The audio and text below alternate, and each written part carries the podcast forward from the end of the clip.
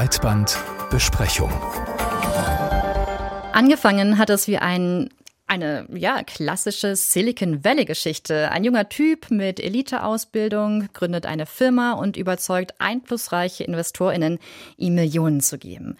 Es geht um Sam Bankman-Fried, den CEO und Gründer von FTX, einer der ja, ehemals größten Kryptowährungsbörsen der Welt und ja, den ehemaligen CEO von FTX. Bis vor zwei Wochen galten nämlich diese Superlative noch. Dann explodierte FTX nahezu, als die ersten Berichte über Solvenzprobleme bei der Kryptobörse die Runde machten. Das Vertrauen der AnlegerInnen rauschte in den Keller. Die Token, so heißen die, mit denen FTX handelte, verloren massiv an Wert und die AnlegerInnen wollten ihr Geld abziehen. Aber die wenigsten hatten dazu tatsächlich noch die Möglichkeit. Denn stellte sich heraus, FTX war längst zahlungsunfähig. Nicht nur, weil so viele Kundinnen ihr Geld auf einmal wiederhaben wollten, sondern auch, weil FTX, wie es scheint, Kundengelder verzockt und Investorinnen Gelder in die eigene Tasche gesteckt hat. Man hatte also eine Börse, die Kryptowährungen in den Mainstream bringen wollte, die ein junges Team und einen netten Chef in Schlabberpulli und Sandalen hatte und die für mehr Regulierung von Krypto stand die ist nun verantwortlich für die größte Vertrauenskrise in der gesamten Szene. Ja, und für uns stellt sich die Frage, wie konnte das eigentlich passieren? Warum haben Investorinnen da nicht mal in die Kassenbücher geschaut und warum sind so wenige Kryptobörsen so erfolgreich, obwohl doch Dezentralisierung der Anspruch der Szene ist? Darüber haben wir mit Nadine Graf gesprochen, Finanzredakteurin beim Magazin für digitale Wirtschaft T3N. Und unsere erste Frage an Sie war, was ist da eigentlich passiert? Hat Sam Bankman-Fried einfach nur betrogen? Das, was FTX gemacht hat, war, wenn man nichts Böses unterstellen möchte, wahrscheinlich sehr, sehr unglückliche Unternehmensführung.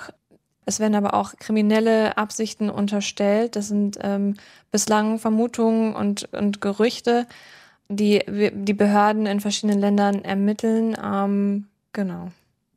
Der konkrete Fall wird eine Weile dauern, bis der wirklich komplett aufgeklärt und mhm. abgewickelt ist. Aber das Spannende, wenn man drauf guckt, ist ja, wie konnte es überhaupt dazu kommen, in einer Finanzwelt, die ja eigentlich dazu angetreten war, dezentralisiert zu sein also sich zu verteilen, gibt es nur wenige große Börsen und FTX war eben eine davon. Daneben gibt es zum Beispiel noch Binance und Coinbase.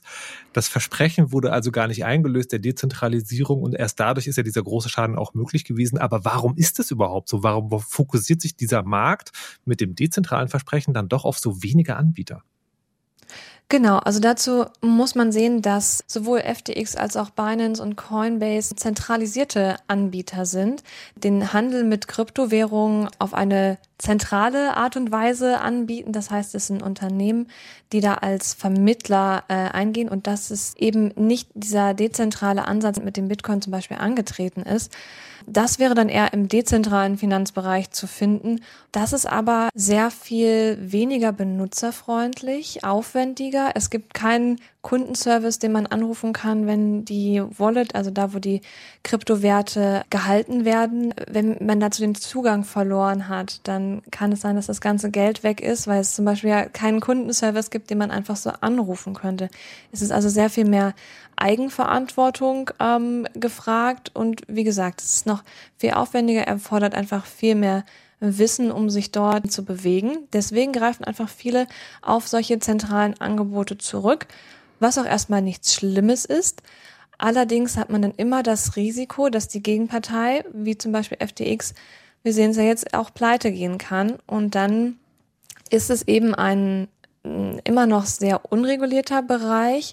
Das heißt, es gibt zum Beispiel keine staatliche Einlagensicherung. Und es ist gut möglich, dass viele der Kundengelder, die bei FTX lagen, äh, damit dann auch weg sind mit der Insolvenz. Ja, Sie haben das gerade schon erklärt. Kryptobörsen wie FTX versuchen, eine breite Masse anzusprechen, zum Beispiel indem sie den ganzen Handel mit Kryptoprodukten einfacher machen, aber auch indem sie zum Beispiel sichtbarer sind, äh, zum Beispiel im, im Sport. Darüber hinaus versprechen sie eine gute Geldanlage. Würden Sie sagen, dass in den Medien ausreichend über die Risiken von Krypto als Investment informiert wird? Also ich glaube generell ist die Berichterstattung über Kryptowährungen und den Kryptomarkt ja noch ein ziemliches Nischenthema. Es ist natürlich so, dass das Ganze sehr unreguliert ist und zum Beispiel, wenn man solche gehebelten Produkte oder generell sehr risikoreiche Produkte bei Banken nachfragt, dann muss man erstmal nachweisen, dass man da oder zumindest angeben, dass man Ahnung von der Materie hat. Das muss man natürlich bei Kryptobörsen nicht, zumindest nicht, wenn sie nicht reguliert sind. Deswegen ist auf jeden Fall viel mehr Aufklärung davon nöten. Und die sehe ich jetzt gerade noch nicht wirklich in den Medien und vor allem nicht in den Massenmedien. Jetzt haben Sie ein anderes Konzept angesprochen, was auch helfen kann, wenn es um Milliardensummen geht, die potenziell irgendwie verschwinden können, nämlich Regulierung. Hinter diesen Börsen stecken ja fast immer irgendwelche Offshore-Firmen, wo man den Sitz manchmal gar nicht genau nachvollziehen kann und die entziehen sich eben auch jeder normalen Finanzmarktregulierung. Jetzt wird schon dran gearbeitet, sowohl in der EU als auch in der USA, dass man das vielleicht ändert. Aber halten Sie da staatliches Eingreifen dann für sinnvoll?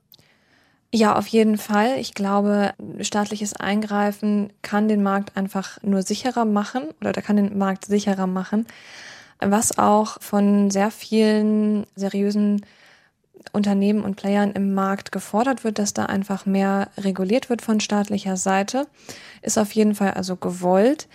Allerdings gibt es auch die Gefahr, dass überreguliert wird. Das heißt, dass jetzt sozusagen mit der großen Keule draufgehauen wird, weil ja jetzt man gesehen hat, es kann auch daneben gehen.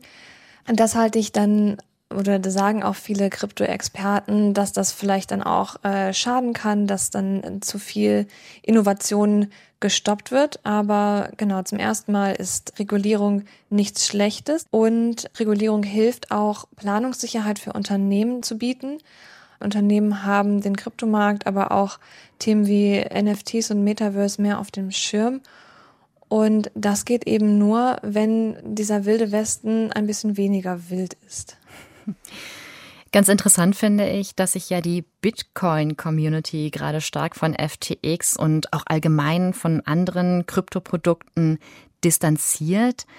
Woran liegt das? Ähm, wo sind die Unterschiede zwischen diesen beiden Krypto-Communities? Also zum einen, genau, gibt es ja so ein bisschen die Bitcoin-Hardliner, die sehr auf Dezentralität pochen und äh, sozusagen auf das Grundmanifest von Bitcoin, was ja die erste Kryptowährung war. Dann gibt es wiederum natürlich Player wie Kryptobörsen, die zentralisierte Anwendungen anbieten und damit ihr Geld machen. Äh, das ist natürlich dann wiederum eine ganz andere Fraktion. Zum anderen glaube ich, dass einfach Sam Bankman-Fried, der ähm, ehemalige CEO und Gründer von FTX, eine sehr polarisierende Person ist in der Welt äh, der Kryptowährung. Und zwar wurde er zuerst so ein bisschen als Wunderkind der Kryptoszene gesehen, auch teilweise als Retter, ähm, weil er FTX verschiedene andere Firmen aufgekauft hat, als es im Sommer noch sehr schlecht stand um einige Firmen, die, die äh, pleite gegangen sind.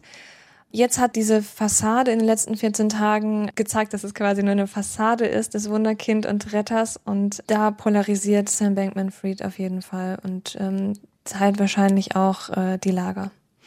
Nadine Graf vom T3N Magazin hat mit uns darüber gesprochen, wie eine der größten Kryptobörsen der Welt insolvent gegangen ist und warum sich der Kryptomarkt immer mehr vom Prinzip der Dezentralität verabschiedet hat. Ich würde das gerne noch mal ein bisschen aufgreifen, dieses Verabschieden vom Prinzip der Dezentralität und vielleicht können wir noch mal auf die Suche gehen, warum? Warum ist das so? Und um, um einen weiteren Bogen zu standen und zu zeigen, dass es vielleicht nicht nur hier ein Problem ist, es gibt ja auch gerade den, äh, den Exodus von Twitter zu Mastodon, also viele Heavy-User ähm, gehen dahin. Und das ist ja auch eine dezentrale Plattform im Ansatz. Da könnte man auf verschiedene Server-Instanzen gehen, also ähnlich sozusagen, wie man sich E-Mail auswählt. Und auch hier ist ja irgendwie zu beobachten, es gibt einzelne große Instanzen, die eine zentrale Rolle in diesem ganzen Prozess spielen. Und da sind wir dann schon wieder. Ne? Also die NutzerInnen es, es gibt ein zentrales Angebot, jeder könnte auf seiner Wiese sein, aber es wird halt nicht genutzt. Sie gehen halt zu den großen Kryptobörsen oder zu den großen Instanzen und es gibt auch in anderen Bereichen sicherlich Beispiele. Kann man das einfach da auf die NutzerInnen schieben? ihr seid schuld, dass Dezentralität schief geht? Nee, finde ich gar nicht, weil ich finde, das kommt so äh, zurück auf dieser Frage, was müssen wir alles wissen über unseren Alltag? Muss ich jede Technologie verstehen? Ähm, muss ich jedes Programm durchblicken oder muss ich auch mein Auto reparieren können oder sowas, ne? Oder ähm, mir von jemandem Hilfe holen zu können? Und ich glaube, ähm, das ist ganz natürlich und vollkommen okay, dass man sagt, hey, in diesem Bereich kenne ich mich nicht aus. Ich gehe dahin, wo Leute sind, die es schon verstanden haben oder wo die Technologie einfach ist oder funktioniert. Ne? Also diese, diese, diese, diese Magie von, von Design, wo es einfach leicht ist oder wo andere Leute sind. Und ich nehme mal an, klär mich auf, das ist bei den großen Instanzen bei Mastodon der Fall, dass da einfach Leute sind, die es einfacher machen oder die Community managen? Nee, interessanterweise nicht. Also interessanterweise ist die Technologie überall dieselbe. Aber man findet sie leichter. Auch das nur bedingt. Also es gibt eine Instanz, Mastodon.social. Das ist die von dem Menschen, der die Programmierung der Software dahinter verantwortet. Und das ist sozusagen so eine Art natürlicher Anlaufpunkt. Und das ist auch eine der oder die größte, glaube ich sogar. Aber trotzdem gibt es so eine Tendenz, zum Beispiel, wenn jemand ähm, eine Instanz aufmacht zu einem bestimmten Thema. Also gibt es zum Beispiel JournalistInnen-Instanzen. Und dann sind alle auf einmal dort. Und das ist aber eigentlich nicht die Idee. Es ist ein verständliches Prinzip, aber nicht die Idee. Und die andere Frage, die ich mir aber gerade stelle, weil du gesagt hattest, ähm, es, geht, es geht darum, ich, ich will das nicht verstehen. Ich möchte, ich möchte das sozusagen mit niedrigschwelligstem Aufwand irgendwie begreifen können. Vielleicht könnte man hier, weil wir auch in einem Interview jetzt gerade über die Medien gesprochen haben, auch da eine Verantwortung sehen. Vielleicht wird auch nicht genug erklärt. Also vielleicht gibt es dezentrale Technologien, die als Gesellschaft wünschenswert sind und wo dieser Zu diese Zugangsfälle vielleicht aber ein bisschen abgesenkt werden könnte, wenn Medien sich mehr Zeit nehmen und sagen, es gibt dieses Ding, das hat diese Idee und das kann man so oder so benutzen.